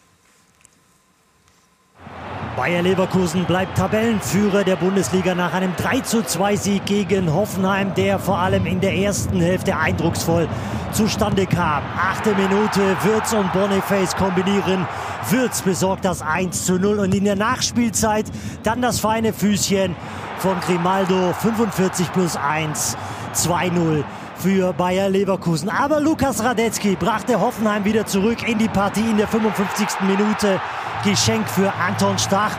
Und zwei Minuten später sorgte dann Wout Weghorst für den Doppelschlag zum 2 zu 2 nach dem Aluminiumtreffer von Maximilian Bayer. Hoffenheim hatte das Momentum auf der Seite, aber Leverkusen im Stile einer Spitzenmannschaft durch Grimaldo den Siegtreffer in der 70. Minute.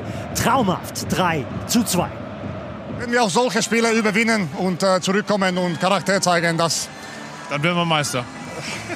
das haben Sie gesagt. Aber nee, also wichtiger Sieg natürlich und äh, wir freuen uns äh, extrem, dass wir auch hier gewinnen könnten. Na, können die Leverkusener Meister werden, Andi? Ja. Die können Meister werden. Was spricht dafür, genau?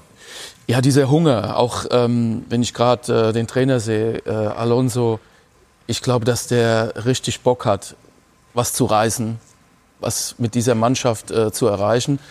Die Mannschaft spielt für mich den attraktivsten, den schönsten, den besten Fußball im Moment. Da ist Tempo drin, da, ist, sind, da sind Ballbesitzpassagen drin.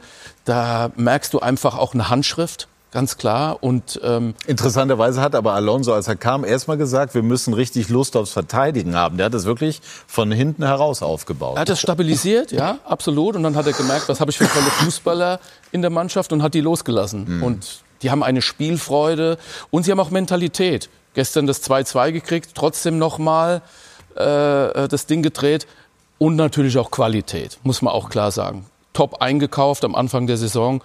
Also ähm, über Leverkusen muss man sich wirklich ernsthaft Gedanken machen. Alles richtig, finde ich, und trotzdem glaube ich nicht dran.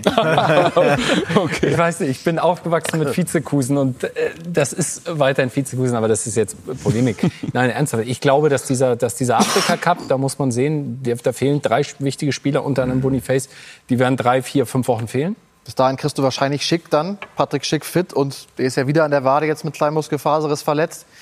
Das ist natürlich schon noch ein guter Backup, der dann wichtig sein könnte in dieser Phase. Sensationelle Saison gespielt. Ja, ne? Absolut. Der Fußball macht wahnsinnig Spaß, was, ja. was die spielen. Aber kannst du das über 34 Spieltage hinlegen? Ja, die Frage ist, was passiert an Spieltag 27, 28 und so weiter so. und so weiter. Klar, aber das wissen wir jetzt nicht. Zum jetzigen Zeitpunkt sehen wir aber, sie sind stabil.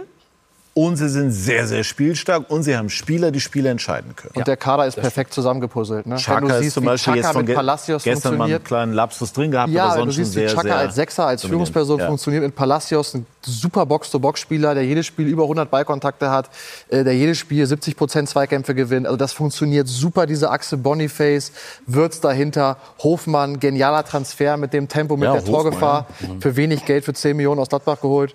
Also ich glaube, da ist mehr drin als Vizekusen dieses Jahr. Also Didi, ich zitiere dich, oder? Wenn nicht jetzt, wann dann? Hast du das gesagt oder, oder du vorhin zum, Ich habe eben zum, zum Einstieg in die Sendung gesagt, das war vor dem Dortmund-Spiel. Genau. Wenn nicht jetzt, wann dann? Aber das gilt jetzt für Leverkusen für mich. Wenn, wenn du mit der Mannschaft, ja, mhm. mit der Mannschaft, mit dem Trainer, also wenn nicht jetzt, wann bitte dann? Ich finde, die sind außergewöhnlich unterwegs ja, der, der Einfluss vom Trainer nicht zu unterschätzen, weil wie Sani sagt, der kennt kein Verlieren.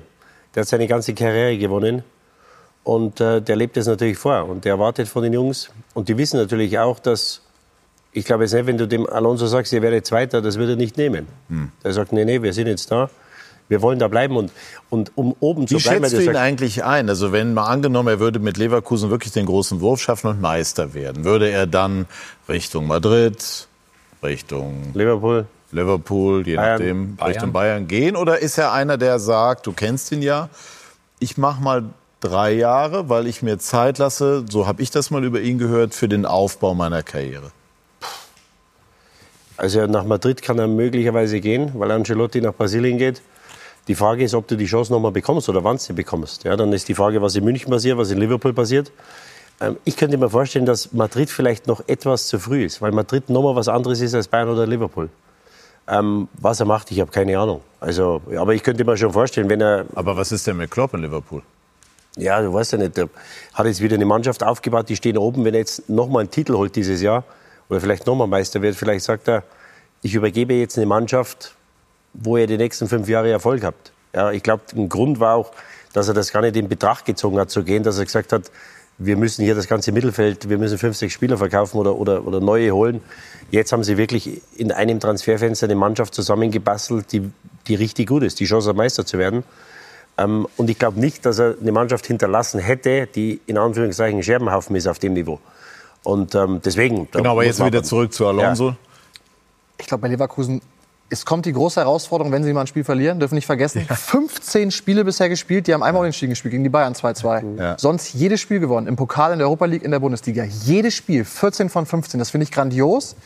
Irgendwann wird es ein Spiel geben, was du verlierst mhm. und wie du darauf reagierst. Das wird, ja. glaube ich, die ganz große Zerreißprobe und diese ganz große Challenge werden für Leverkusen. Ich glaube, was für sie spricht, wenn du über lange Zeit oben bleiben willst, dann musst du natürlich auch schauen, dass du mit deinen Kräften haushaltest. Ja, und sie haben, glaube ich, in jedem Spiel 55, 60 oder mehr Prozent Ballbesitz, gerade zu Hause. Und das ist natürlich etwas, ähm, was den Bayern über die Jahre geholfen hat, dass sie im, Monat ein, zwei Spiele vielleicht haben, wo du nach 60 Minuten äh, in zweiten Gang runterschaltest. Und diese Spiele haben sie auch immer wieder. Und äh, das wird ihnen, glaube ich, auf Sicht, wird auch das ihnen helfen. Bei Union Berlin ist die Ausgangssituation gänzlich anders. Also so wie bei Leverkusen alles gewinnt, muss man leider sagen, verliert Union Berlin im Moment alles zwölf Pflichtspiele jetzt in Folge verloren. Und ähm, es stellt sich die Frage, was äh, passiert mit Urs Fischer, Florian Schmidt-Sommerfeld. Frankfurts Oma Mamouche trifft inzwischen wie er will und deswegen setzt für Urs Fischer und Union Berlin wirklich die zwölfte Pflichtspielniederlage in Serie. Einmal geblinzelt, zweite Minute, schon steht's 1 zu 0. Kral unglücklich, erst kriegt er das Ding nicht weg, dann kriegt er ihn durch die Beine. Mamouche trifft schon wieder. Torschütze gegen Hoffenheim, Doppelpacker gegen Dortmund und Doppelpacker gegen Union Berlin. Weil Larsson diesen langen Ball von Tuta erläuft. Leite kommt nicht hinterher und Mamouche steht nach einer Viertelstunde genau richtig. Zwei Torschüsse, zwei Tore. Es war brutal. Fofana zurück in der Startelf, begnadigt nach Handschlaggate von Fischer, trifft in der 19. nur die Latte. Das passte ins Bild und Frankfurt macht dann spät den Deckel drauf. Götze und Nacho Ferri eingewechselt. Co-Produktion der 19-jährige Spanier mit seinem ersten Tor für die Profis. Der Wahnsinn ist, dass die Fans Union trotzdem einfach weiter supporten. Ganz stark. Die Mannschaft äh, versucht, unternimmt äh, alles. Am Schluss belohnen wir uns nicht. Ich glaube, äh, Möglichkeiten waren da, es waren auch große dabei, so sehe ich es zumindest. Auch mit dem Lattenkopfball, der könnte auch mal reingehen. Äh, nein, die Mannschaft wendet auf. Schwierige Situation, aber trotzdem, wir haben äh, gesagt, dass wir äh, diesen äh, steinigen, mühsamen Weg gemeinsam gehen wollen. Ja, jetzt hat es begonnen. Ha? Wir wollen diesen Weg gemeinsam gehen, sagt er, hat jetzt begonnen bei der Gelegenheit. Eintracht Frankfurt, die wir eben gesehen haben, spielen im Pokal beim Bayern Schreck, beim ersten FC Saarbrücken und der VfB Stuttgart spielt gegen Borussia Dortmund sowie auch am kommenden Wochenende in der Fußball-Bundesliga und unter anderem dann Hertha BSC gegen Hamburger Sportverein und St. Pauli spielt in Homburg. So, jetzt Urs Fischer. Du hast gesagt, trotz aller Verdienste, die er hat und die er unstreitig hat. Also er hat ja diesen gesamten Höhenflug äh, als Trainer entscheidend gestaltet. Bist du der Meinung, der Weg sei zu Ende? Warum? Weil wenn du zwölf Spiele in Folge verlierst und es gab jetzt mehrere Momente, wo ich dachte, so jetzt schaffen sie den Turnaround aber sie haben es nicht geschafft. Sie haben jetzt ja auch fünfmal in Folge kein Tor gemacht. Mhm. So, du hast zu Hause gegen Stuttgart 0 zu 3 verloren. Du hast im Pokal wieder in Stuttgart verloren. Du hast die Chance in Bremen nicht genutzt. Du hast gestern wieder 0 zu 3 daheim verloren. Wir reden von zwölf Spielen am Stück. Ich finde, nach fünf, sechs Spielen ist es schon ungewöhnlich, dass der Trainer immer noch weitermacht. Nach acht, neun sagst du, das ist außergewöhnlich, aber es hat Urs Fischer sich verdient. Aber jetzt, so leid es mir dann tut, weil er hat einen überragenden Job gemacht, nach zwölf Spielen, die werden es in der Konstellation nicht mehr hinkriegen. Aber da müsstest du gegen das komplette Votum gefühlt der Fans agieren. Ist das sinnvoll? Na, also ich finde es, ich finde es Wahnsinn, was da passiert in Köpenick. Auch, dass die Fans alle Urs Fischer in den Rücken stärken. Er hat sich das ja auch verdient, weil diese Arbeit war herausragend. Er kam zu einem Zweitligisten und hat daraus eine Mannschaft ge geformt, die Champions League spielt. Aber das System Union funktioniert so nicht, weil die, oder nicht mehr. Die letzten Jahre hat sich die, die Mannschaft dadurch ausgezeichnet und der Verein, dass sie eigentlich Spielern aus der zweiten Reihe eine Chance ermöglicht hat und alle dankbar waren, für Union Berlin Fußball spielen zu dürfen. Das kannst du von, von Renault im Tor anfangen, Schalke, Frankfurt nicht geschafft, ob Knoche Wolfsburg aussortiert, ob Kedira für Augsburg am Ende nicht gut genug, Gieselmann, Düsseldorf, Fürth. Es waren nur Spieler, die für Union Berlin gebrannt haben und gesagt, für diesen Verein und für diesen Trainer machen wir alles, weil das eine Chance für uns ist. Das hat sich gedreht. Mit den Verpflichtungen von Gosens, von Volland, von Bonucci. Du hast einen ganz anderen Geist in der Kabine. Es ist was verloren gegangen und ich glaube, dass du das nicht mehr kitten kannst. So schade es ist für Urs, Fischer, weil der einen überragenden Job gemacht hat, aber ich glaube, das Ding ist nicht mehr zu retten. Verdammt schwierige Situation. Ich glaube, da ist in den letzten Jahren viel zusammengewachsen. Die hatten unglaublich viel Erfolg. Champions League, Sie mussten die Mannschaft natürlich auch dann, klar, weil die Aufgaben natürlich gewachsen sind, auch die Mannschaft dementsprechend verstärken. Keine Ahnung, Mannschaftsgefüge vielleicht ein bisschen durcheinander gekommen. Ähm, ähm, die Fans halten zum Trainer, das Umfeld, Vorstand, äh, Sportdirektor. Ähm, es, ist, es ist wirklich sehr, sehr schwierig, weil ähm, ein sehr, sehr guter Trainer auch in meinen Augen. Aber ähm, irgendwie braucht vielleicht die Mannschaft auch irgendwie ein bisschen mal auch jetzt den Schlüssel, ähm, zu sagen, komm, wie kommen wir jetzt in die Erfolgsspur? Aber ich würde es ich mir wünschen, wenn er bleiben würde, ganz ehrlich gesagt, weil äh, es war einfach äh, die letzten, letzten Jahre einfach toll mit anzusehen, was sich da entwickelt hat. Ja. Und dieser Spirit, dieser Mannschaftsgeist, dieser Zusammenhalt, diese Mannschaft hat ja richtig gefeitet. Das war unglaublich schwer, dort in Köpenick, äh, äh dort in Berlin überhaupt zu bestehen. Da sind ja Mannschaften hingefahren, die haben ja schon mit, haben ja Respekt gehabt, äh, ich will nicht sagen Angst, aber Respekt gehabt, äh, ähm, dort zu spielen. Und, ähm, Trotzdem ja, ist natürlich die Frage für den Club nicht nur, was war, Verdienste ja, aber ja. die Frage ist aber auch, was wird. Und traut man Fischer zu, diesen, diese Wende zu schaffen? Ich stelle mir die Frage, ähm, weil du eben sagtest, das wäre gegen das Votum der Fans sozusagen, wenn man sich von ihm trennt, ob es für ihn eine Option ist, irgendwann von sich aus zu gehen. Wir hatten es diese Woche in Mainz, weil gerade mhm. wenn etwas so lange besteht, hast du ja ein Gespür, bin ich noch hier richtig, so hart das dann ist. Und man kann es sich im Moment nicht vorstellen, aber ich denke darüber nach, ob das vielleicht irgendwann eine Option ist, weil wir haben eben darüber gesprochen, das Programm jetzt ist natürlich brutal. Du spielst in der Bundesliga dann gegen Leverkusen und was passiert mhm. nach der 13. Niederlage? Und in Berlin gibt es ja diesen Spruch, ich finde den wunderbar, ich gehe nicht zum Fußball, ich gehe zur Union, mhm. weil Union eben anders ist als andere Clubs. Ja? Aber ich glaube, die Fußballromantik hört dann irgendwann, bei 13, 14 Niederlagen hört sie auch Ist auf. diese, diese Rücktrittsoption eine, wäre das eine, wenn es das überhaupt geben kann in einer solchen Situation, elegante Möglichkeit? Ich würde sagen, ja. Also man hat es ja in Mainz hinbekommen und das ist ja nicht zu erklären, warum die jetzt Leipzig schlagen. Und das ist natürlich auch eine Qualität vom Trainer, zu sehen, wann er da nicht mehr hinkommt. Und, und für Svensson war das auch eine unheimlich schwere Entscheidung.